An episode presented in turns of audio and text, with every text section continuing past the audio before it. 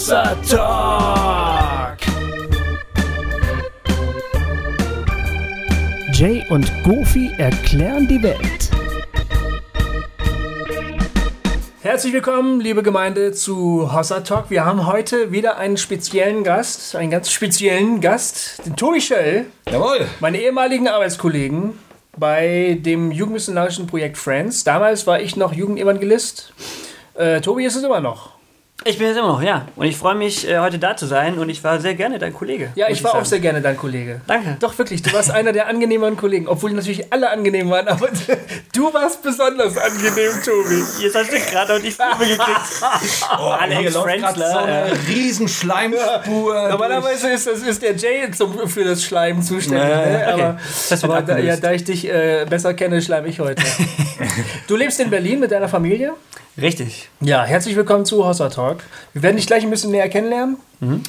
Ähm, äh, wir werden mit dir heute über ein spannendes Thema sprechen. Da, der Jay und ich haben da äh, schon mal drüber beraten, dass wir das mal mit ins Boot holen müssten. Oft sind unsere Talks ja sehr, sagen wir mal, politisch. Also da geht es oft um gesellschaftliche Relevanz und äh, äh, sich politisch engagieren und wie wird das Evangelium sozial nachvollziehbar und so. Mit dir wollen wir heute über das Übernatürliche sprechen. Also so könnte man das vielleicht zusammenfassen, oder? Oder wie würdest du das... Äh Das kann man so sagen. Also wenn man das als übernatürlich sehen möchte, kann man ja theologisch auch nochmal sagen, ist auch normal, aber ja.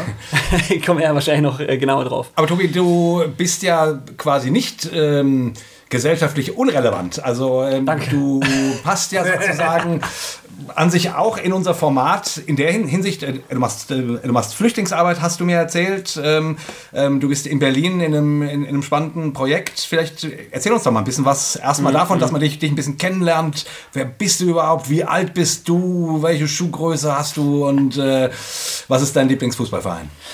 Okay, ähm, also ich bin schon deshalb total gesellschaftlich relevant, weil ich Gesellschaftstransformation studiert habe. okay, da bist du ja... ja. Krass, ne? Hört, hört ja. sich eigentlich an, als ob ich jetzt auch die Welt retten könnte. Äh, Das ist dann nicht ganz so. Ich probiere das. Nein, äh, das hat äh, Samuel Diekmann in der letzten Sendung schon gesagt, dass er das macht. Dann ist der Platz schon weg. ähm, ja, also ich meine, ich bin nicht in der Ja, Flüchtlingsarbeit. aber wir wollen ja auch die, auch die Welt retten. Das ist, Ach, ähm, wollt ihr auch? Das ist für uns ja mit Grund, warum es Hossa Talk gibt, dass wir dieses tiefe Bedürfnis verspüren, der Welt unseren Stempel aufzudrücken und Ja, was mitzugeben. ja, ja, und äh, von daher darfst du ruhig gern die Welt retten wollen. Okay, okay. Also ich mache das zum Glück nicht alleine, also, sehe ich jetzt gerade, ihr seid da mit dabei. Also, zum Glück macht das, hat es Jesus ja schon gemacht und wir sind dabei. Ja, Genau. auf jeden Fall. Peter Aschoff hat gesagt in, der, in, in einer letzten Sendung, die wir mit ihm hatten, ähm, zum Glück müssen wir die Welt gar nicht mehr retten, denn sie ist ja schon gerettet. Ja. Aber das ist wahr, würde ich unterschreiben, aber es ist schwierig, das auch wirklich dann so umzusetzen. Ne? Ganz genau. Ähm, also so, dass ich äh, in einer Gemeinde arbeite, danke für das Wasser, Goofy. Die heißt Christustreff Berlin und äh, die ist im Osten Berlins angesiedelt, kleine Gemeinde mit so Stamm von 30, 40 Leuten im Gottesdienst und ähm, sehr familiär und äh, intim, sehr schöne Gemeinschaft. Geht stark um Leben teilen, so die Thematik. Ja. Und Leben teilen hat dann eben alle Facetten irgendwie drin und äh, gerade Berlin ist auch äh, auf der einen Seite mega geil, also gibt's alles, was geil ist, gibt's dort und auf der anderen Seite gibt's eben auch alles Leid, was du dir irgendwie so vorstellen kannst, zumindest was es in Deutschland gibt. Und äh, sich dem zu verschließen, fällt A nicht, äh, nicht so einfach, ähm, aber ich will es auch gar nicht. Ähm, und die Flüchtlingsproblematik ist es eben eine, die sehr stark in Berlin da ist. Und äh, ich hatte letztes Jahr eben eine Idee, wo ich merkte, Gott ähm, legt mir da was ins Herz. Hab den ein Jahr lang so ein bisschen weggepackt, weil die Ressourcen auch manchmal in Berlin gar nicht da sind. Also ich war ja sechs Jahre in Marburg, da konntest du immer einfach alles machen, weil die Leute da waren. Äh, In Berlin ist das nicht so. Und ich merkte jetzt aber äh, letztes Jahr im Dezember, äh, wenn ich da jetzt nicht anfange, erlebe ich das als Unterlassungsschuld. Also ich will nicht mal sagen müssen, ich hätte eine Idee gehabt, ich hätte was tun können, aber ich habe es nicht gemacht. Ja. Und die Idee ist eigentlich ziemlich simpel, aber wir haben auch ein bisschen Schiss davor. Wir wollen über Crowdfunding äh, mindestens 85.000 Euro akquirieren, Ja. so über Startnext, äh, und dann eine Wohnung kaufen ähm, und äh, dann die für Flüchtlinge bereithalten. Also dass eine Flüchtlingsfamilie zum Beispiel aus dem Heim dort reinziehen kann, Ja. äh, zwei, drei, vier Jahre, so lange wie sie braucht, um selber dann eine Wohnung für sich zu finden und einfach so einen sicheren Platz. Und dann wäre die wieder frei für die nächste Familie. Ah, super, ey. Wir nennen das vielleicht zweite Heimat oder neue Heimat. Wir wissen es noch nicht so genau. Ja, und wir sind noch ganz am Anfang. Das kann sein, das floppt alles. Ja, das, wir kriegen die Kohle nicht zusammen oder was auch immer. Ja, äh, aber das ist die Idee. Und ähm, wir sind Christen, nicht Christen, die Bock haben, da mitzumachen gemeinsam. Und wir haben vielleicht in zwei Wochen das erste Treffen so als Zukunftswerkstatt und wollen dann halt äh, aus den Mieteinnahmen, die quasi die, die, der Staat zahlt, Minijob ähm, draus machen, die sich dann äh, dafür engagiert, so ein Netzwerk von Ehrenamtlichen zu bilden, ein Hilfsnetzwerk und äh, die Familie, dass die eben versorgt ist ne, und was sie eben Geil. braucht. Wow. Genau. Geile Idee. Äh, findet man euch schon bei, bei Start Next? Nein, gar nichts. Noch nicht. Es gibt, uns gibt es noch gar nicht. Ja, ja. Okay. Wir sind noch ganz am Anfang. Wir beten eigentlich um ein Kernteam von fünf Leute, egal was die können oder nicht können, einfach die das mittragen. Wir sind gerade zwei. Und drumherum sammeln sich gerade Leute, die sagen, hey, mit meiner Spezialbegabung, also ich könnte eine Website machen, ich kann wie einen Trailer drehen, ich würde die Familie gerne besuchen gehen, wenn es dann soweit ist. Da baut sich schon so ein Netzwerk auf, aber wir haben noch nicht die fünf Leute, die das so mittragen würden. Und solange wir die nicht haben, haben wir Bammel, das äh, anzugehen. Ist ja, ah. ist ja super. Also ich meine, wir haben sicherlich auch ein paar Hörer in und um Berlin oder auch Menschen, die ja, äh, sich von Gott sowas aufs Herz legen lassen. Also wie erreicht man dich, dass man irgendwie sagen kann, hey Tobi, da, ich habe Hossa Talk gehört, das war so geil. Äh, das, bei dem Projekt will ich, will ich mit dabei sein. Ja. Äh, über tobias.schöll.gmx.de ah. Jetzt kommt noch das Spam. und Schöll wahrscheinlich mit OE. Ja, richtig, richtig. Genau. Ähm, ja. Also wahrscheinlich kann man auch deinen Namen einfach googeln und dann findet man dich irgendwann, oder? Ja, äh, auch über die Christus-Treff oder Friends äh, Website, genau. Kommt man dann zu mir. Ah, das finde ich aber total cool, weil, und damit kriegen wir vielleicht ein kleines bisschen so den Übergang ähm, zu dem, worüber wir auch mit dir reden wollen. Mhm. Ähm, weil oft ist es ja so, dass, ich sag's mal so, ähm, charismatisch orientiertere ähm, Geschwister, ähm, dass so die, empfinde ich zumindest, äh, die soziale Seite von Sozialarbeit und von diakonischer Arbeit ähm, schnell unterbelichtet ist, weil man sich sehr auf das Spirituelle konzentriert. Ähm, und ähm, ich finde das jetzt äh, sehr, sehr cool, dass du versuchst, da irgendwie eine na, eine Balance irgendwie zu leben. Mhm. Und dazu noch Gesellschaftstransformation. Also das heißt, du hast irgendwas, äh, spricht dich kopfmäßig an, irgendwas spricht dich praktisch an und dann gibt es aber auch diesen, äh, dieses spirituelle Herz, wo du Gott erleben möchtest, oder? Genau, äh, so ist es. Also ich komme ursprünglich äh, aus dem Pietismus, mhm. äh, Altpietismus sogar, also äh, in Württemberg groß geworden, TFL im Aalen, mein Papa war der Vorsitzende. Also beim wahren Pietismus sozusagen. Ja, total. Also ich bin da quasi gebürtiger ja. Äh, Pietist. Pietist. Ja. Von Geburt Pietist. Von Geburt an, ja. Ähm, also mitten im Piet Kong groß geworden. Ja, richtig. Ähm, äh, allerdings auch in einem CVM, wo es schon auch immer wieder Leute gab, die, äh, also so Segnung mit Handauflegung oder es gab dann so langsam Lobpreis auch mit drin. Also gab es eine Offenheit, mhm. gab auch kritische Stimmen und so. Äh, aber das hat sich schon in meinen Eltern, das habe ich erst später mitbekommen, äh, eigentlich auch so diese Dimension Heiliger Geist, äh, die, also in meiner Landeskirche, in der ich auch zu Hause bin, ganz tolle Pfarrerin, die ganz stark auch, also wir haben so äh, Feschbergkirche heißt das, ne, wo Obdachlose, Einsame und so weiter äh, eingeladen sind zum Essen. Da gab es aber den Heiligen Geist quasi nur im Glaubensbekenntnis, hm. äh, aber auch aus einem guten Grund aus ihrer, aus ihrer Perspektive her. Ja. ja. Und ähm, die ich nachvollziehen kann, eben weil sie da viel in Seelsorgegesprächen Dinge gehört hat, äh, wo sie dann merkte, damit kann ich mich jetzt irgendwie nicht mehr befreit der Sache öffnen. Ähm, und ich habe dann aber im Netzwerk in allen, so also ein Jugendnetzwerk mit aufgebaut und der CFM ist schon immer quasi eine Ökumene-Plattform ja. äh, und dann eben auch die Fühle ausgestreckt zu Pfingstgemeinden und so weiter und habe dann da zum ersten Mal Sprachengebet irgendwie gehört und war völlig verwirrt, dachte, da betet vielleicht ein, ein schwarzer Bruder mhm. und drehe mich ja. um, dann war es aber ein 70-jähriger Deutscher, Weißer ah, ja. und ich dachte, hä, was redet der, ne? Und bin dann nach Hause, habe es meiner Mutter erzählt, so zwischen Verwirrung und äh, Begeisterung. Und dann hat, haben wir zusammen Bibel gelesen, weiß ich noch. Da war ich so 17 16, 17 und ich war völlig fasziniert, dass das das noch gibt. So, ne? Ja. Und kam dann raus, dass meine Mutter also erzählte, sie betet von unserer Geburt an, also wir sind drei Jungs, äh, darum, dass Gott sich uns als der Dreieine vorstellt, ohne dass sie das pushen muss. Mhm. Ja? Mhm. Und sie lebt also für sich die Dimension auch so aus und äh, ah, ja. mit, mit Eindrücken und so Sachen. Äh, und Gebet um Heilung war bei uns eigentlich auch immer mit Teil in der Familie. Meine Mama ist Ärztin. Es gab dann aber immer also eine Aspirin und ein Gebet. Mhm. Ja? Mhm. Und dann haben wir auch Sachen erlebt, aber für mich war es äh, relativ normal, aber auch manchmal unklar, lag es jetzt an der Aspirin oder lag es am Gebet? Mhm. Ja? Und äh, es war eher so Fieber weg, Bauchweh weg, Kopfweh weg oder so. Ne? Auch Fieber auch mal ziemlich schlagartig, so kurz mal ein paar Stunden später war das dann von 100 auf 0, ähm, was für mich schon auch irgendwie dann krass war, aber es war nie so nachweisbar. Ne? Wäre es auch passiert ohne Gebet und so, das blieb immer so ein bisschen offen. Ähm, genau. Und äh, ein Knackpunkt war dann schon auch noch, wo ich merkte, wir hatten also äh, meine Oma zu Hause liegen, ähm, die hatte Krebs. Und äh, also wir haben eigentlich alle unsere Großeltern zu Hause zu Tode gepflegt, also gepflegt bis zum Tod, würde ich sagen, nicht zu Tode gepflegt. ähm, und das waren auch schöne Erlebnisse, die bis zum Tod auch zu begleiten und so, auch schwierig. Äh, aber da war für mich so der, das Ding, also Jesus, wenn das stimmt in der Bibel, dann äh, bitte heil die mal jetzt. Ne? Äh, und das hat er nicht gemacht. Und das war für mich schon auch äh, so ein bisschen Schlag in die Magengrube und habe dann auch so ein bisschen auf meiner Suche, also so mit 16, 17 hatte ich so meine großen Fragen dann eigentlich, äh, wo ich dachte, okay, vielleicht bist du doch nicht so mächtig oder so wirklich real, wie ich das immer als Kind geglaubt habe. Und habe dann so ein bisschen innerlich aufgegeben zu sagen, du musst dich mir jetzt zeigen und zwar so und so. Ja.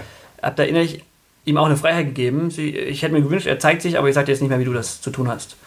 Und dann mit 17 war, hat mich meine Mama mit Ist ja erstmal eigentlich, ist ja eigentlich ganz gut, oder? im Nachhinein, Ja. ja, äh, es hat sich aber eher so als Niederlage angefühlt damals. So nach dem Motto, hey, du hast nie reagiert auf das, was ich mir gewünscht hätte, jetzt kannst du machen, was du willst, so bäh. Ja. Im Nachhinein denke ich, war das Beste, was hätte passieren können, weil ich ihn irgendwie freigelassen habe. So, ne? Und dann war ich mit 17 in so einem Jugendgottesdienst ähm, und habe da zum ersten Mal äh, Jugendliche vorne erlebt, die äh, Gott sehr viel Freiraum gegeben haben. Ähm, und im Lobpreis gesagt haben, hier, lass einfach mal äh, Gott reden, wenn er Bock hat. Ich sage, ach, wie reden? Ja.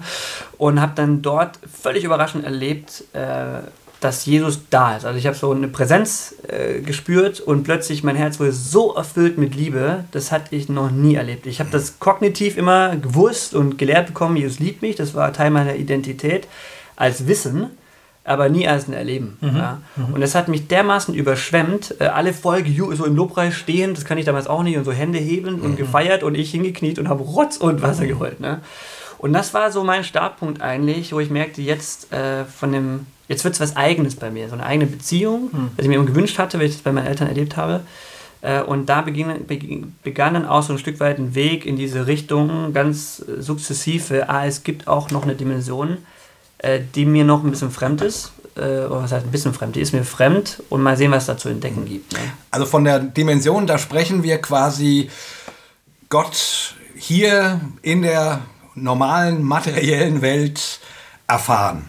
Also im Sinne von Gott greift übernatürlich ein, er heilt Kranke, er gibt mir ein prophetisches Wort, eine Idee, äh, die ich jemandem weitergebe und der, und der andere reagiert und sagt, boah, woher weiß denn das? Oder boah, das hilft mir jetzt oder so. Ne? Ja, ja, genau. Ähm, f- Vielleicht sogar auch wahrscheinlich, ähm, wie es im Neuen Testament steht, äh, die ganze Frage Befreiung von Ängsten, von, die Bibel nennt das ja Dämonen. Ähm, ich habe da ein bisschen theologisch, ähm, gucke ich, ich, ich, ich sag das so, äh, äh, gucke ich da so ein bisschen mit Abstand drauf. Ähm, ich, ähm, ich, ich muss es nur ganz kurz sagen, ich, äh, ja, ich, ich sitze hier ein bisschen angespannt, ähm, weil, weil ich habe es ja schon manchmal bei, bei Hossa Talk gesagt, ich komme ja aus dem total charismatischen Bereich. Ähm, und äh, irgendwann hat mich mal jemand angeschrieben nach irgendeiner Sendung und, und gesagt, hey Jay, du, äh, du schreibst immer wieder über deine, äh,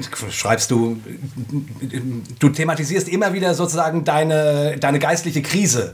Ähm, und äh, das klingt so auch negativ. Ähm, ähm, ähm, und ja, äh, und deswegen finde ich das total spannend, heute mit dir darüber zu reden, weil ähm, ich genau in dieser charismatischen Welt des, ich sag's mal ein bisschen spitz, überkandidelten ähm, Power, Holy Spirit, Shakaraba, ähm, ich an dieser Welt völlig gescheitert bin und fast meinen Glauben verloren hätte. Ich dann darüber, dass ich einen rationaleren Zugang gefunden habe, letzten Endes ähm, bei Gott ge geblieben bin oder Gott mich halten konnte, sagen wir es mal so. Ich, nicht, ich bin kein Anticharismatiker, ich glaube, dass Gott wirkt, aber ich äh, stehe da etwas auf Beobachtungsposten. Und äh, von daher ist es jetzt echt spannend, weil ich, ich merke, du bist ja begeistert von, von dem Thema. Wir haben uns vorhin ja auch schon kurz unterhalten. Ähm, und deswegen mal gucken, wo das jetzt endet. Ähm, also ich wollte einfach nur thematisieren, dass ich das jetzt sehr, sehr spannend finde. Ähm, also Gott hier, heute, jetzt, Antwort auf mein Gebet. Äh, Menschen werden gesund. Menschen werden frei.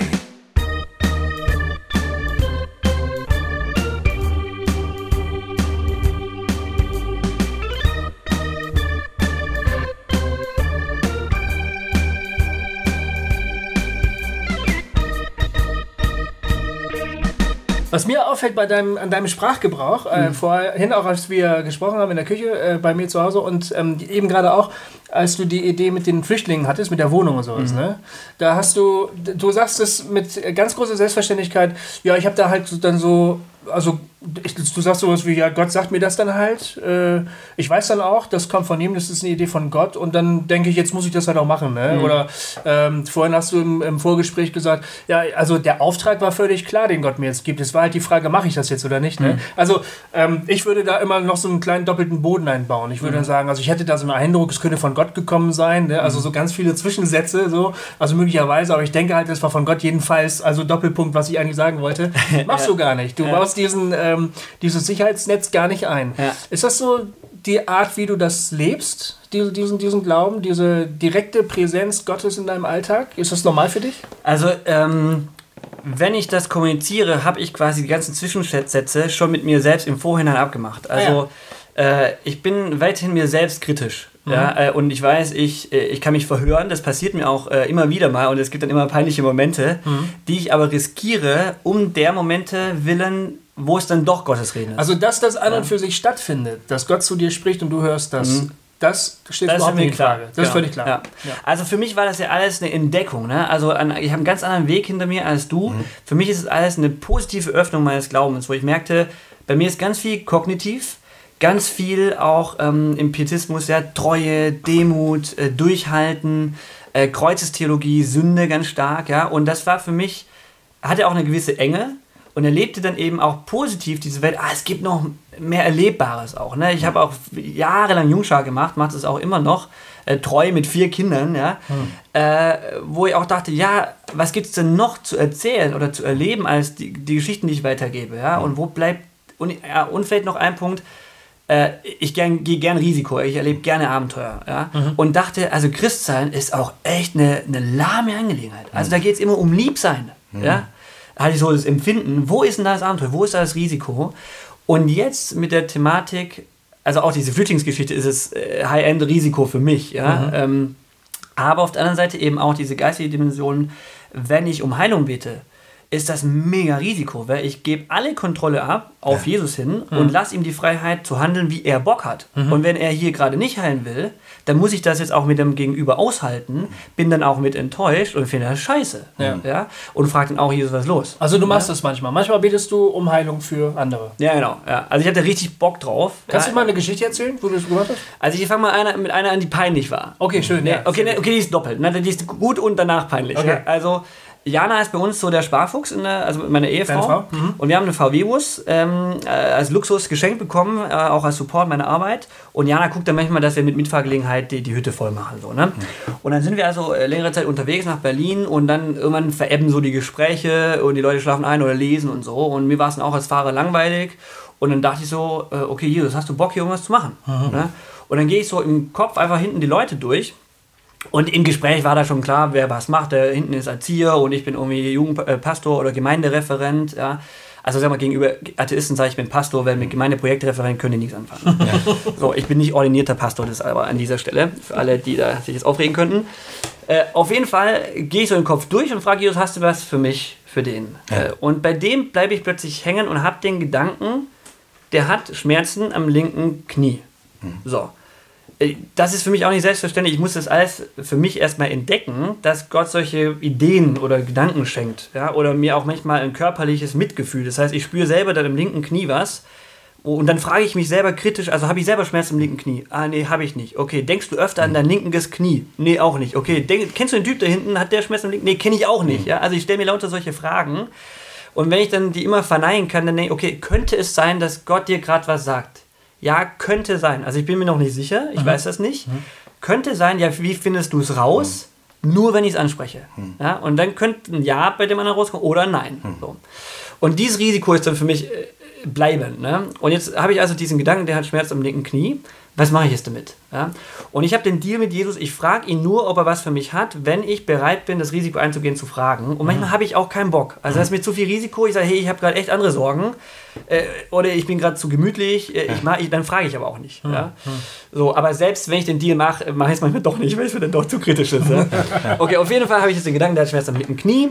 Äh, jetzt was mache ich? Äh, die, gut, ich habe ihn nicht getraut, jetzt einfach im Bus, hey, übrigens, da hinten, äh, Schmerzen am linken Knie? Genau, äh, und habe gesagt, okay, der Deal ist so, ich fahre bis nach Berlin, Ja. äh, wenn er, da wo er aussteigen muss, steige ich mit aus, mache die Türen zu, dass keiner was mitbekommt, kassiere ihn ab und frage ihn dann. So, es war noch zwei Stunden Fahrt, ich hatte zwei Stunden Herzklopfen. Oh, scheiße. So, und ich dachte, boah, warum hast du das jetzt wieder eingebrockt? Aber gut, der Deal steht mit Jesus, ne? Gut, wir kommen an, äh, ich steige mit aus, mache die Türe zu, kassiere ihn ab und dann einfach so, hey, übrigens nochmal eine ganz andere Frage. Hast du zufällig Schmerz am linken Knie? Und er so, äh, warum? Also mir wäre es lieber, der würde sagen ja oder nein. Ne? Äh, Ich so, ja, im Gespräch kam mir raus, ich bin ein Christensohn, ich glaube, Gott redet und so. Und ich, und ich könnte sein, Gott hat mir gesagt, dass du Schmerz am linken Knie hast. Ja, krass, ja, habe ich. So, ne? Mitten auf der Straße, die Autos die ganze Zeit dran vorbei. Ja? Und ich so, ja, hättest du Bock, dass ich so kurz dafür bete? Und so, ja klar, hau rein. Ja? Also meine Erfahrung ist, Atheisten sind da entweder voll anti, ja. so eine Hau ab mit der Scheiße, oder ja klar, mach mal. Ja. Ne? Also viel entspannter oft als Christen übrigens. Meine Erfahrung. Okay, ich ganz kurzes Gebet, ne? äh, Hand aufgelegt, äh, Jesus will nicht, dass du die Schmerzen wegnimmst, Amen. So. Dann hatte ich zu viel Bammel zu fragen, ist schon was passiert. Ne? Äh, wenn ich daran denke und Lust habe, dann frage ich das noch. Aber ich hatte die Hosen voll in dem Moment und habe mich verabschiedet und tschüss. Ne? Und auf der Fahrt denke ich, oh Mann, bist du doof, warum hast du nicht gefragt? Ne? Habe ihm am nächsten Tag ein SMS geschrieben, wie es im Knie aussieht. Und er so, hey, total geil, ich wollte mich eigentlich melden, äh, im, am selben Abend Schmerz weg. Ja? Echt? Und ich schreibe noch, hey, wenn du Bock auf mehr hast, komm vorbei, jeden Sonntag 11 Uhr Gottesdienst. Ne? Der kam nie an. So, ja. Okay, aber das war eine geile Erfahrung. Und dann habe ich Bock, also das habe ich von Johnny Nimmo gelernt, äh, eben ein Kollege von mir hier im Christustreff, äh, der immer Bock auf mehr hat und mehr Risiko. Ne? Er sagt, alles klar, die nächste Nummer ist, beim nächsten Mal, wenn Jana unseren VW-Bus voll macht, frage ich Jesus wieder, wenn ich einen Eindruck habe oder so eine Idee, dann mache ich gleich eine Pinkelpause, wenn dann dort Heilung passiert und wir haben dann noch zwei Stunden Fahrt nach Berlin, bam, was dann im VW-Bus abgeht, das wird geil. Ja. so. Aber auch Risiko, was, wenn nichts passiert. Ne? Okay, das nächste Mal, wir sind von Karlsruhe nach Berlin unterwegs, ewig langer Weg, ne? Äh, wir haben die Hütte voll. Ich frage Jesus, hast du irgendwas für den da hinten und den? Dann habe ich für drei Personen plötzlich einen Gedanken. Ne? Der eine irgendwie, dass der Schwierigkeiten hat mit dem Atmen. Die andere, so eine hübsche Spanierin hinter mir, ganz schlank, habe ich den Eindruck, die ist schwanger und hat Angst um, ihre, um ihr Baby, dass es nicht gesund zur Welt kommt. Und dann noch einer auch irgendwie Knöchel oder irgendwas. Ne? Ich dachte, das Sag mal, ganz kurz, Tobi, du, äh, das klingt ja so, äh, als ob Gott es dir diktiert. Also das ist ja, äh, das finde ich schon ziemlich faszinierend, wie konkret du das hörst. Äh, Was hörst du denn da? Spricht da eine Stimme oder wie? Ja, nee, es ist total unspektakulär. Ich hab, hätte mir es auch anders gewünscht. Äh, ich habe ja jemanden kennengelernt, der Gott echt äh, akustisch hört. Ja. Ich hätte es total geil gefunden. Ne? Aber so bleibt das immer so ein. Mir hat geholfen, diese Geschichte von Elia, den Gott rausruft aus der Höhle Ja. und sagt, ich will dir begegnen. Und dann kommt er raus und dann kommt da ein Sturm und Gott ist nicht im Sturm. Und dann kommt, glaube ich, ein Donner. Und Gott ist Und nicht im Donner. Erdbeben. Genau. Und Feuer. Und dann kommt das eben ein Windhauch. Ja, und dieses. Ja. Und so ist das. Geile es ist wie. Ähm, es ist wie ein Gedanke, der so plötzlich sich verankert, den ich, wo ich merke, ich habe den mir jetzt nicht logisch geschlussfolgert, Ja. ja. oder ich hätte mir den jetzt einfach nicht ausdenken können, so. Und- Angeflogen quasi. Genau. Und der kann, also der huscht so durch. Hm. Ja? Äh, in vielen, manchen Fällen huscht er dann auch so wieder weg und ich musste den so, Moment mal, habe ich da gerade nicht was gedacht. Mhm. Ja? Also sehr unspektakulär und ich musste das wahrnehmen lernen. Lernen Okay. ich weiß nicht, ob das das richtige Wort ist, aber ja. Manchmal setze ich auch richtig was fest und ich merke, ich werde innerlich nervös und ich habe einen Puls von 160 gefühlt und fange an zu schwitzen und merke, boah, hier ist was, das muss ich loswerden, sonst komm ich, bekomme ich keinen Frieden mehr irgendwie so. Ne? Aber in den meisten Fällen ist es so ein ja. Und das ist eben diese Risikogeschichte. Ich bin mir da eben unsicher. Ne? Okay, Geschichte, weiter. Ja. Gut, äh, ich habe echt Schiss, ne? weil ich dachte, okay, mein Deal ist, ich mache jetzt diese Pinkelpause. Ne? Und dann äh, halten wir an. Und dann werden manche gehen eben pinkeln und dann spreche ich den ersten an, wo ich dachte, der hat, glaube ich, äh, war der das mit der einen Knöchel, glaube ich, ne? Und erst so ein bisschen Smalltalk, da, da, da, da, und so. Und dann, hey, übrigens noch eine andere Frage. Hast du zufällig Schmerzen am, am linken Knöchel? Und er so, "Mm, nö, warum? und ich glaube, ich krieg einen roten Kopf, ne? Und ich so, ja, äh, also. Äh, äh, so, aber Was hast du dann, dann gesagt? Ich versuche einfach das zu sagen, was ich gemacht habe. Ja? Und gegenüber Atheisten ist das wirklich, meiner Erfahrung nach, äh, die nehmen das mega easy. Ne? Ich bin dann halt vielleicht ein Spinner mehr in Berlin. Ne? Aber ich sage, ja, äh, du weißt doch, ich bin Christ. Ne? Und äh, ich habe den Eindruck, dass Gott mir das gesagt hat, aber ich verhöre mich auch manchmal. So, ne? Ich bin mir da manchmal unsicher und ich übe da noch so ein bisschen und so. Und der fand das halt, also mir ist das mega peinlich. Ja. und er findet das dann eher spannend, dass wirklich einer glaubt, A, es gibt diesen Gott und B, der redet auch noch. Ne? Okay, ich war schon leicht entmutigt, aber mein Deal mit Jesus stand halt eben. Ja. Dann gehe ich zu diesem Mädel, die sprach nur Spanisch und Englisch, ne? Und ich so ein bisschen Smalltalk und dann so, hey, just another question, are, are you pregnant? Ja, und die so, oh no, do I look like? ich so, nee, nee, ey, du bist, also, sorry. So, ne? Voll das Fettnäpfchen, ne?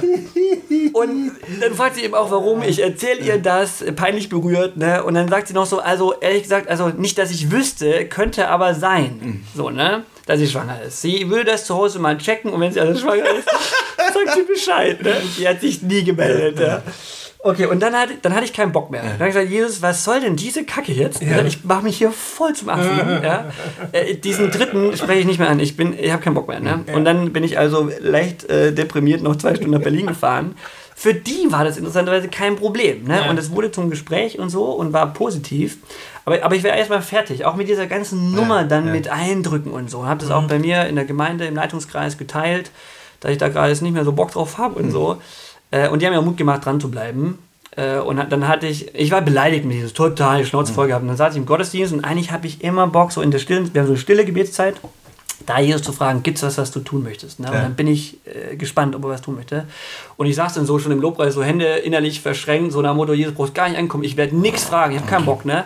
Und merke irgendwie, wie ich während des Lobpreises innerlich weich werde und reg mich darüber auf. Und ich so, oh Mann, oh, ne? Und dann kommt die stille Gebetszeit und ich höre mich selber fragen, Jesus, gibt's was? Und ich mach, ja, und hatte eben einen Eindruck ja, und, und ähm, spreche den aus und hinterher und lade dann halt ein, wenn's, wenn du da bist mit dieser Geschichte, dann sich einer zum Gebet nachher. So.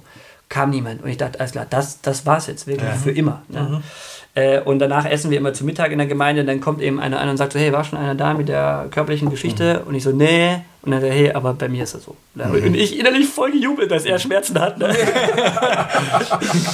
du Arsch. ja, ja, er konnte das nachvollziehen. Ja, Genau, also es bleibt ein Wagnis. Ich merke, ich werde äh, sicherer ähm, mit der Zeit. Ich werde auch ein bisschen trockener, äh, so in dem, wie ich es ausspreche, äh, ist nicht mehr so ganz angstbehaftet oder Ja. es bleibt aber Risiko.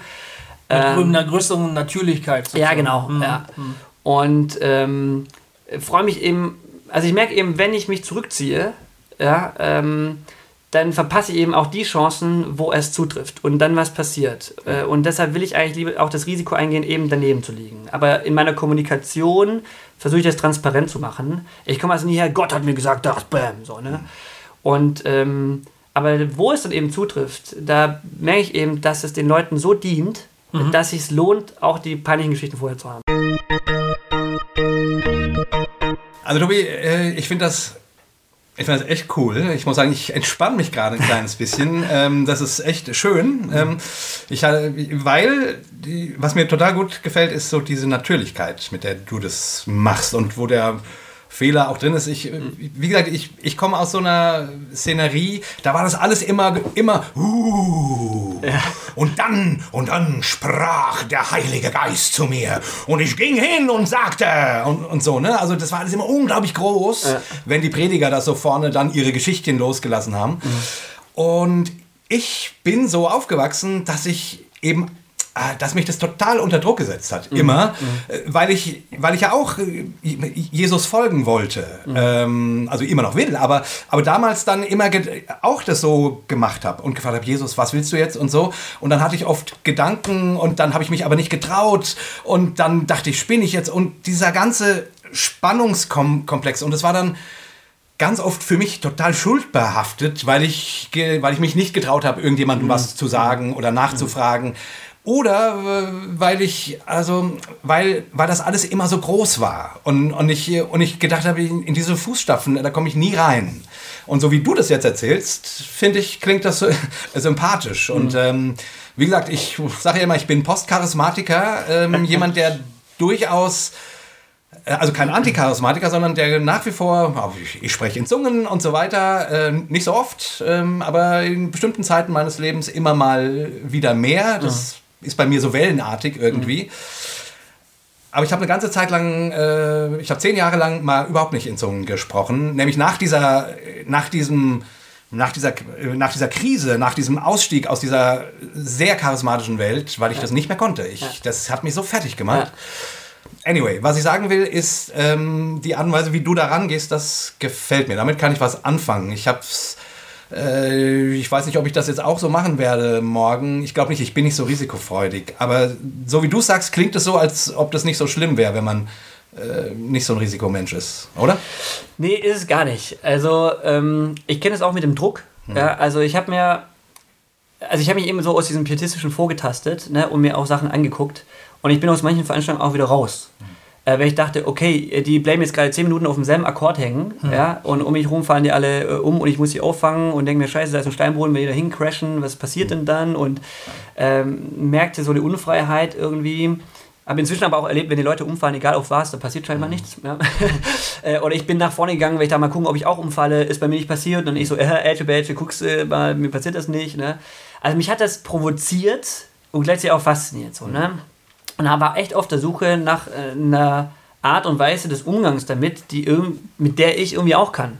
Und ich bin dann eben auch erst, also ich habe noch eine historisch-kritische theologische Ausbildung gemacht und CVM-Kolleg, da war es auch nicht so Thema und bin eben gleichzeitig in Kassel in die Kari-Gemeinde gegangen, so Jesus-Zentrum, mhm. um da die andere Seite irgendwie mitzukriegen. Das war auch unvereinbar, mhm. so, ne? Ja. Äh, aber äh, auch theologisch manchmal. Ich bin auch mal zu dem Pastor hin und habe dann als allwissender Theologiestudent gesagt, hier so geht das aber nicht, ja. ja. Äh, und gleichzeitig merkte ich, hier ist was im Gange und Gott wirkt auch, obwohl ich das vielleicht auch als unfrei empfinde oder als ähm, manipulativ, mhm. dennoch ist Gott auch am Wirken, auch wirklich. Also, mhm. wenn ich Leute gefragt habe oder so. Das mhm. heißt, ich weiß, wenn das nichts für mich ist, kann auch sein, manchmal liegt das ja auch mir oder an meiner theologischen Denke und meiner Enge, dass ich nur hier so empfinde. Ja. Manchmal ist auch tatsächlich vielleicht Manipulation und Unfreiheit da, aber äh, ich will Gott zugestehen, dass er der dennoch wirkt. So, ne?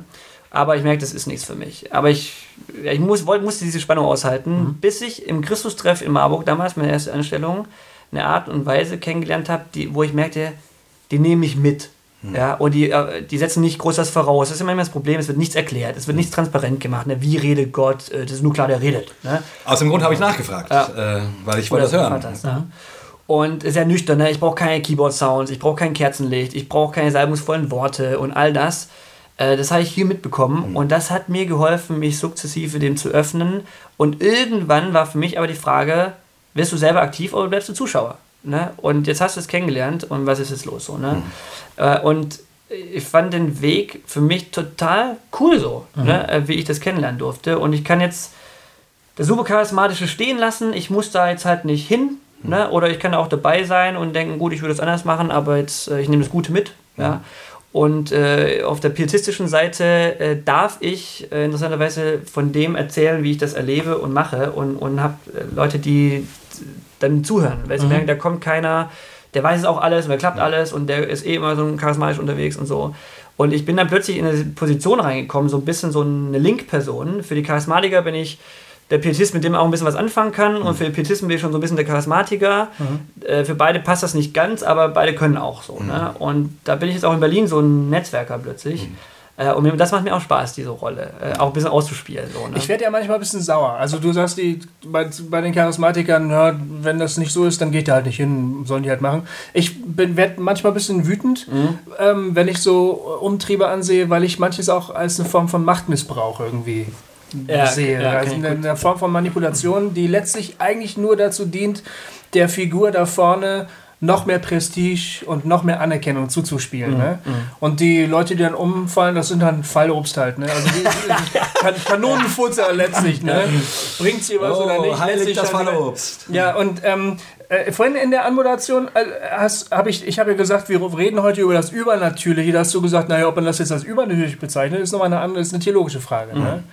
Vielleicht ist ja genau das, was mich äh, daran auch so stört, wenn daraus so ein Hype gemacht wird, Mhm, genau. wo, wo das äh, voll in das Übernatürliche abdriftet. Das ist dann so eine Sphäre, in die normale Menschen gar nicht reinkommen. Ne? Oder nur sehr Gesalbte. Also die sind ja immer gesalbt. Ne? Das heißt, der, der besonders. Ja, genau. besonders voll des. Heiligen Geistes. Und in charismatischen Kreisen wird ja auch gerne von den Männern Gottes, den Frauen Gottes gesprochen, den Gesalbten Gottes und so. Da wird so eine Hierarchie aufgebaut und plötzlich äh, wird aus diesem natürlich übernatürlichen äh, ein Bereich, in den ich als normalsterblich Gläubiger gar nicht mehr hin, reinkomme. Ne? Ich muss mich da nur, nur äh, bedienen lassen oder behandeln lassen von denen. Ja, ja. Jetzt stellst du die ganze Geschichte tatsächlich viel natürlicher dar.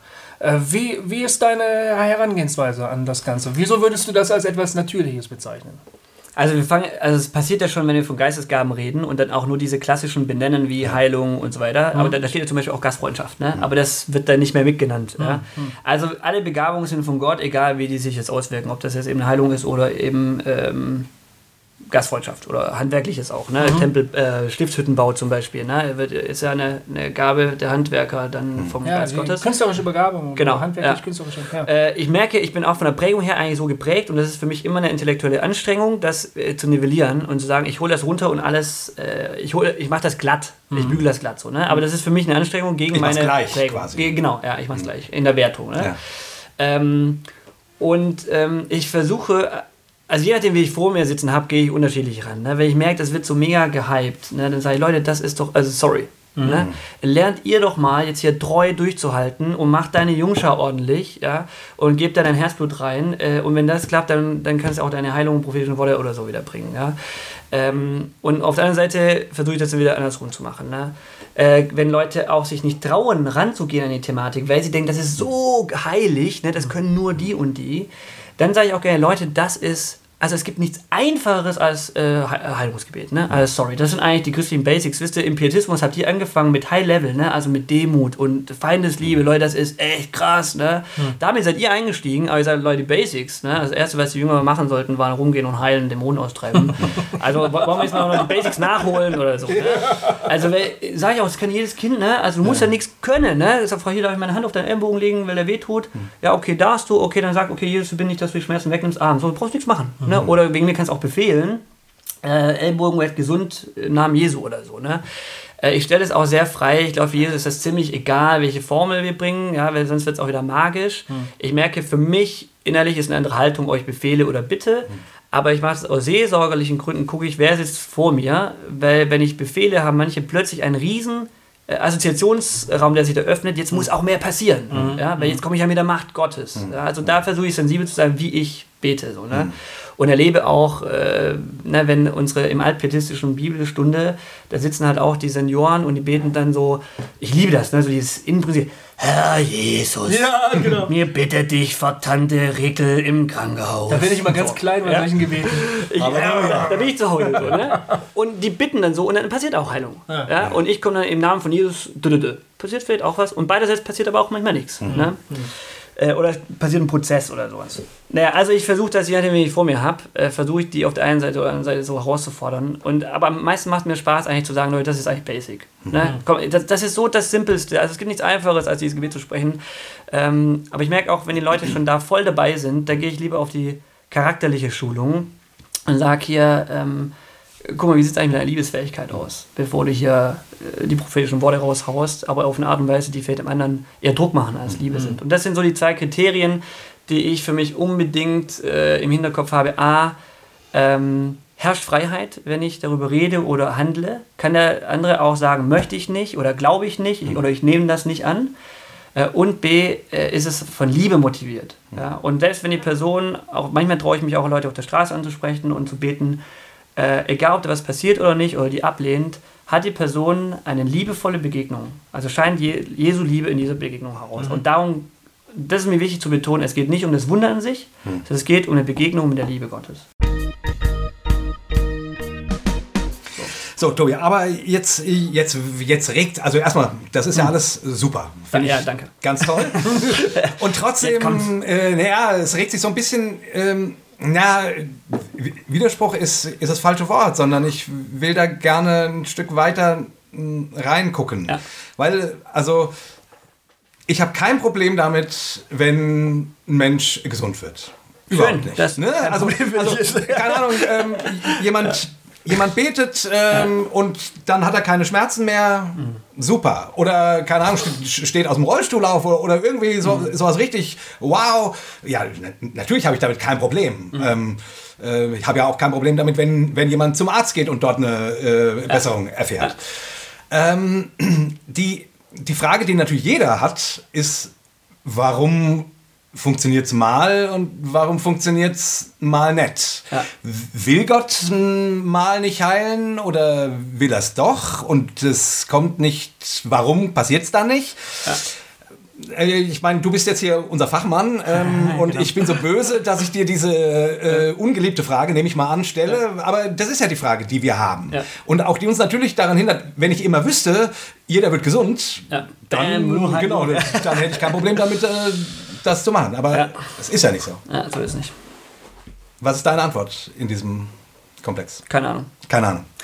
Keine Ahnung. also da, deshalb bleibt ja dieses Risiko. Ne? Äh, also ich kann nur, ich habe darauf keine Antwort. Ich kann nur sagen, wie ich das halt für mich innerlich abspeichere, damit ich dennoch bete. Also diese, diese Frage könnte mich und manchmal blockiert die mich auch, eben nicht aktiv zu werden. Ja? Äh, aber ich will das eigentlich nicht zulassen, weil ich das als einen klaren Auftrag Jesu an uns sehe. Ähm, Dem stimme ich zähneknirschend zu. Stimmt, das ist ein ganz klarer Aus Auftrag im Neuen Testament. Das Ja. Du hast vollkommen recht. Und ähm, also, ich glaube, Gott will grundsätzlich heil machen, was kaputt ist. Ja. Äh, ist nicht nur aufs körperlich bezogen, sondern grundsätzlich, ja, äh, gesellschaftlich, in jedem Bereich, politisch, äh, so, bla bla bla, ja. Äh, und äh, wir leben in dieser Spannung von, es passiert schon jetzt, ja, aber es ist noch lange nicht. Erst wenn Jesus wiederkommt, wird das alles heil. Und in dieser Spannung bewege ich mich und erlebe also auch genau das Gleiche, dass manchmal wird das sofort heil, manchmal entsteht ein Heilungsprozess. Ist nicht nur körperlich, auch. Also ich finde es viel geiler, noch wenn Dinge seelisch äh, heil werden, weil das oft eine viel größere Tiefenwirkung hat, als wenn da eben mal der Knöchel oder sowas. Ne? Klar, wenn jetzt jemand chronisch krank ist und darunter leidet, ist das mega cool. Ne? So, ähm, äh, aber das ist oft nur ein bisschen halb schön, aber geiler ist, wenn da tief äh, seelisch irgendwas passiert. So. Okay, ähm, also manchmal passiert eben Prozess und manchmal passiert eben nichts. Ne? Meine Oma ist auch gestorben. So. Und wir sterben alle irgendwie mal. mal. Und jetzt ist für mich die Frage, gehe ich das Risiko ein, mich in diesem Spannungsfeld dennoch diesem Auftrag zu stellen? Und ich merke, wenn ich mich dem stelle, habe ich viel mehr Probleme, als wenn ich es nicht mache. Ja? Weil diese Frage eben dann dauernd brennt. Äh, und die wird manchmal aufgelöst, indem ich eben Heilung erlebe und dann ist alle, sind alle gaga und wie geil und so. Äh, und wenn eben nichts passiert, dann ist eben die Frage, die steht ja unausgesprochen jedes Mal im Raum. Und wenn ich also auf der Straße geht das nicht, ähm, und Atheisten haben oft das auch gar nicht das Problem, die haben nämlich gar keine Erwartungen an Gott. Ja? Bei Christen ist das oft viel sensibler, die Angelegenheit, weil man ja glaubt, Gott kann das und dann passiert nichts. Dann ist die Frage eben da. Ne? Da schließt sich ein ganzer Rattenschwanz an Genau. Fragen an. Ja, und deshalb versuche ich, wenn die Zeit da ist, zu sagen, okay, pass auf, also wenn ich schon jemanden merke, der hat schon negative Erfahrungen oder da baut sich ein mega Erwartungshorizont auf, zu sagen, also pass auf, wenn wir jetzt beten, ist das Risiko da, es wird nichts passieren. Bist du bereit, mit mir das Risiko einzugehen? Ich mache das nicht. Das sagst du vorher. Ja, das sage ich. Ach, finde ich ja. super, ey. Also wenn ich das Gefühl habe, die Person Ja. ist da wirklich so. Manchmal merke ich das natürlich auch nicht. Ja. Ne? Ist ja klar. Und manchmal merke ich, die Person ist total entspannt, lass uns einfach beten und gut ist. Ne? Die können damit umgehen, wenn dann halt auch nichts passiert. Äh, Und ich kann auch total nachvollziehen, wenn Leute auch keinen Bock mehr haben, um heilen zu beten, weil schon zu viel gebetet oder was heißt viel gebetet wurde, ist nichts passiert. Ja? Kein Problem. Also, geht mir selber auch, ich habe ein Knieproblem ja, seit meiner Bundeswehrzeit. Ich lasse immer wieder mal dafür beten, wenn ich Bock habe, manchmal habe ich keinen Bock mehr. So, und manchmal habe ich wieder Lust. So. Okay, und dann, ähm, wenn ich, ich sage, wir wissen nicht, was passiert. Ja, und es hat für mich auch hat nichts mit Glaubenszweifel zu tun, die das dann hindern würden, ja, sondern ich äh, setze voraus, Gott kann das grundsätzlich äh, und ich traue ihm das grundsätzlich zu und ich glaube, das einzig, was es braucht für das Gebet, ist so eine Haltung, hey, wir haben Bock zu sehen, Jesus, dass du hier was tust. So, ne? Mehr Glauben brauchst du nicht, also wie, ich meine, wie groß ist Senfkorn? Keine Ahnung, ist das ein Kubik? Äh, Also, pff, ja. ähm, und wenn du Senfkorn. bereit bist, ja, wenn du bereit bist, äh, das Risiko einzugehen, dann lass uns das machen und wenn nicht, dann lass uns über was anderes reden oder so. Ja. Ne? Äh, und dann sind Leute theoretisch klar. Kann immer noch sein, ne? dass dann hinterher, manchmal kriege ich mit, Leute sind enttäuscht und äh, dann bin ich mit enttäuscht und denke, oh ja, schade. Ja. Aber lass uns versuchen, in Kontakt zu bleiben. Aber ich finde das sehr, sehr cool, dass du das vorher machst, Mhm. weil ich kenne das so, dass man eben, äh, ich war auf Heilungskonferenzen, mhm. Heilungsgottesdienste mhm. und so. Und das, und da wurde das immer so, immer so aufgebauscht, also so, oh, und jetzt hier, und, und die Orgel spielt. Mhm. Oh, do you feel the Holy Spirit? Oh, yes, I feel the power. Du warst schon oh, geil More pipes, more pipes. ja, und dann, oh, I see, the spirit is moving there.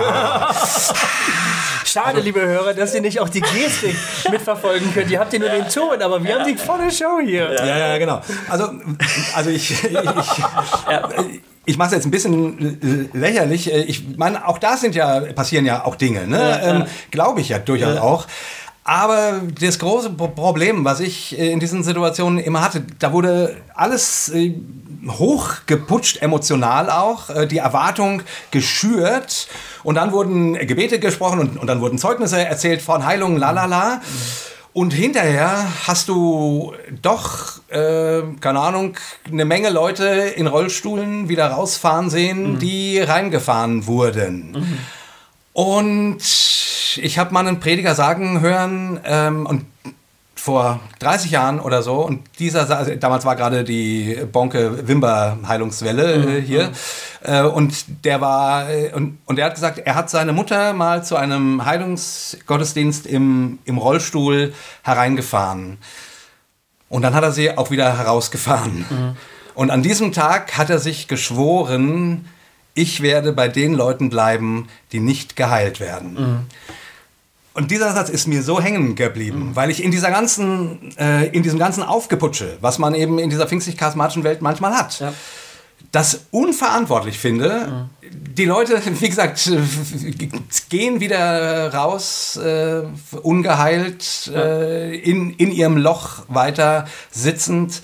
Und ich irgendwie denke, das, äh, das worum geht's hier denn? Worum geht's hier? Geht's hier um, um, um Tata? Mhm. Oder geht es um bei den Menschen sein? Jesus-mäßig? Ja. Ähm, und das ist, deswegen finde ich deine nüchterne Art so gut. Das gefällt mir. Also da sage ich, da gewinnst du mich gerade mit. Mhm. Ähm, das ist schön.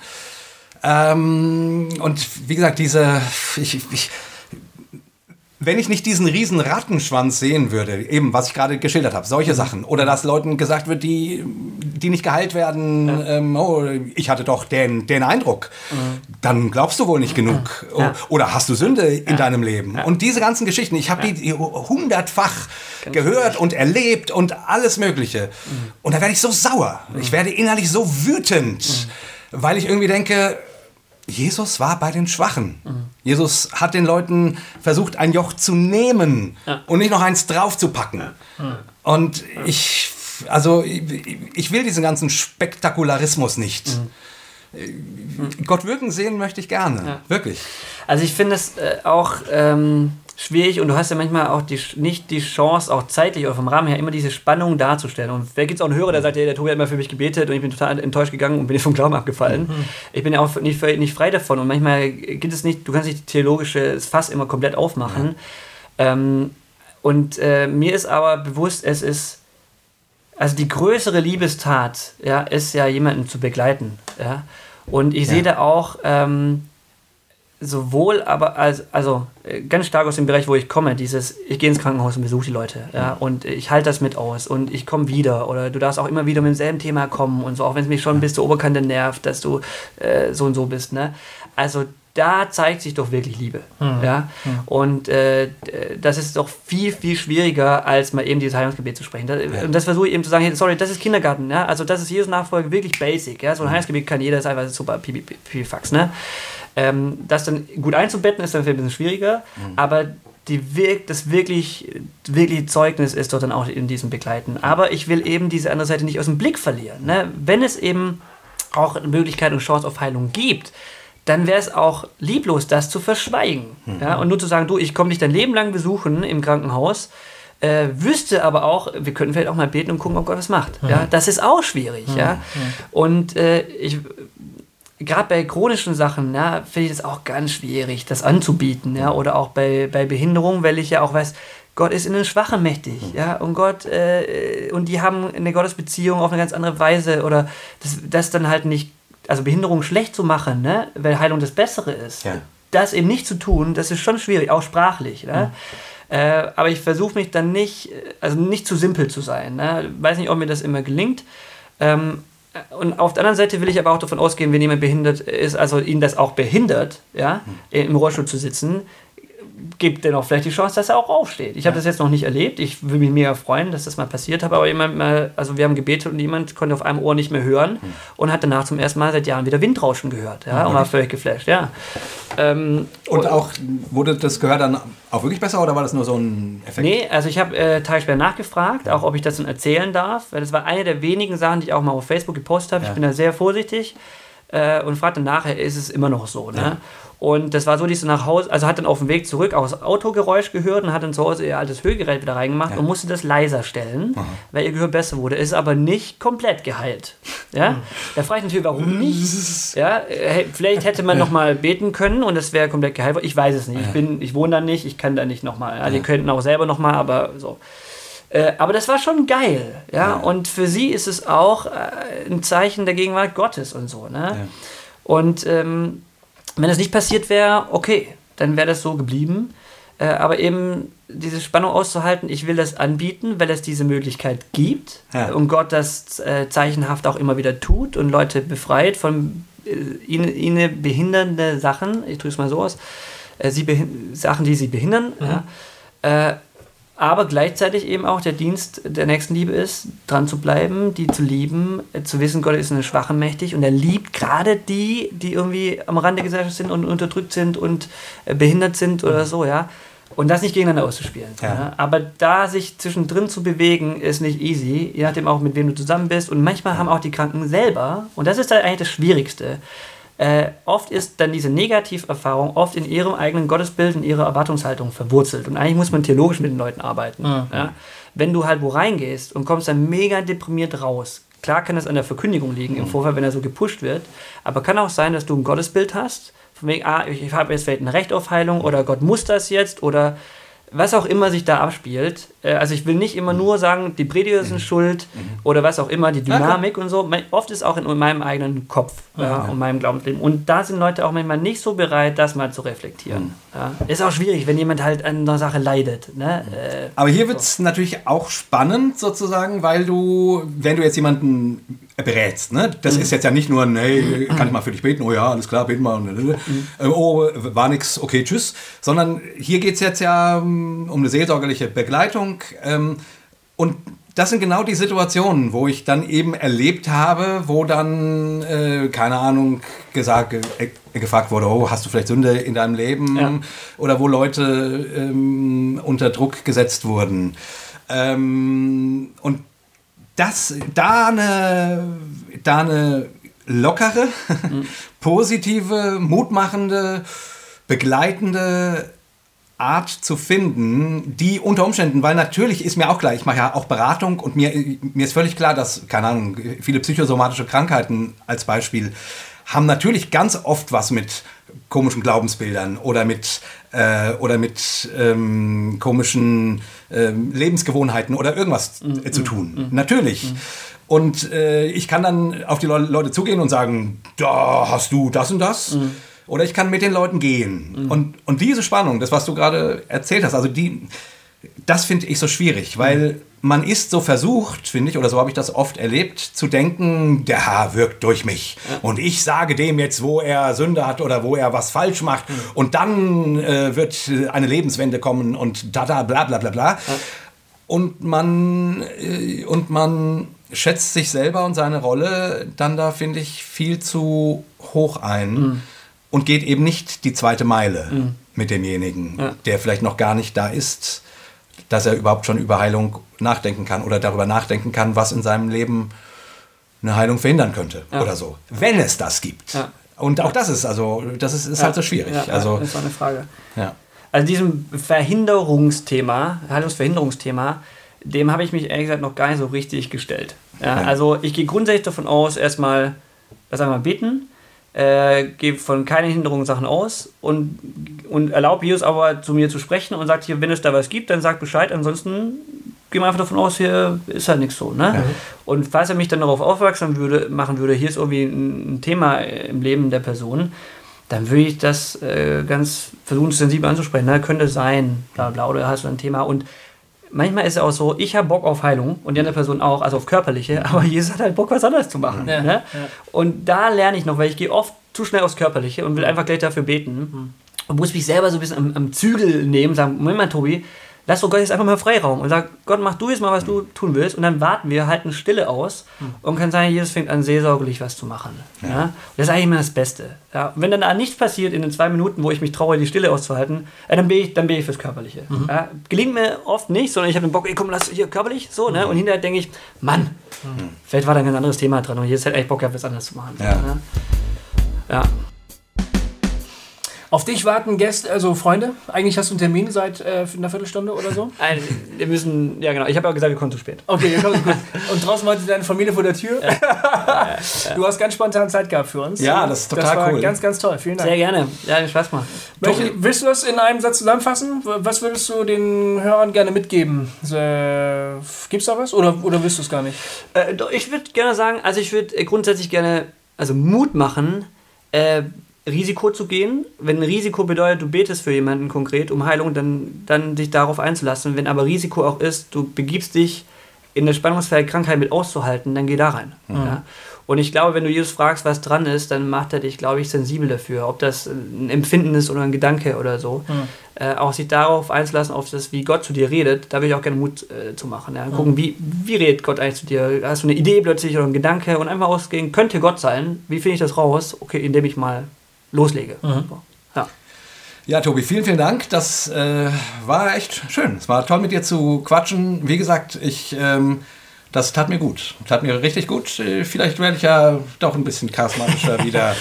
Mal gucken. Äh, wir werden es sehen, liebe Hörer. Wir werden es äh, euch verraten eines Tages. Ja, worum wir nicht herumkommen, ist unser dreifacher Haushalt. Genau, aber wir müssen vor allen Dingen erst noch sagen, liebe Hörer, ähm, wir freuen uns total über Kommentare, Facebook, auf unserer Homepage. Gerade auch hier ist es total spannend. Was denkt ihr denn zu dem Thema Heilung? Heilt Gott heute noch oder nicht? Oder hat der Tobi hier nur Scheiße erzählt? Oder stimmt das, was er sagt? Was sind eure Erfahrungen? Wovor habt ihr Angst? Was macht euch Mut? Vielleicht habt ihr ja Heilungsgeschichten erlebt und wollt Genau. die uns aufschreiben. Wäre super in den Kommentaren äh, von hossa-talk.de oder auch auf Facebook. Aber vielleicht auch Enttäuschungsgeschichten. Können auch Ja, Enttäuschungsgeschichten, ja. Ich, ich ach, das sorry, das muss ich kurz nochmal sagen. Ich träume ja immer noch von einer Rubrik im Gottesdienst, wo man erzählen kann, was nicht geklappt hat. Also, weil es gibt ja diese Zeugnisrubrik, oh, und ich äh, habe meinen Geldbeutel verloren oder ich habe einen Parkplatz gesucht äh, und dann bete ich und dann, da ist der Park Parkplatz. und ich möchte eine, ich wünsche mir eine Rubrik, wo Menschen erzählen können und dann habe ich um den Parkplatz gebetet und bin anderthalb Stunden lang um das Karree gefahren und habe nichts gefunden. Halleluja! Ist Gott nicht groß? Preise Gott dennoch. Ja, genau. Also, nee, ich meine das wirklich, weil ich, äh, weil ich irgendwie, äh, ich, das hat mir bei dir gefallen, diese Normalität, dass wir verstehen Gott nicht. Ähm, aber es ist schön, dass er da ist und dass er wirkt. Und wenn er nicht so wirkt, wie wir es uns vorstellen, dann irritiert uns das und so. Aber auch dafür muss, muss Platz sein. Ja. Und zwar fröhlich und mutig und gläubig. Genau, so viel? In diesem Sinne ein dreifaches Hossa, Hossa, Hossa! Tschüss hier, bis nächstes Alles klar, ciao.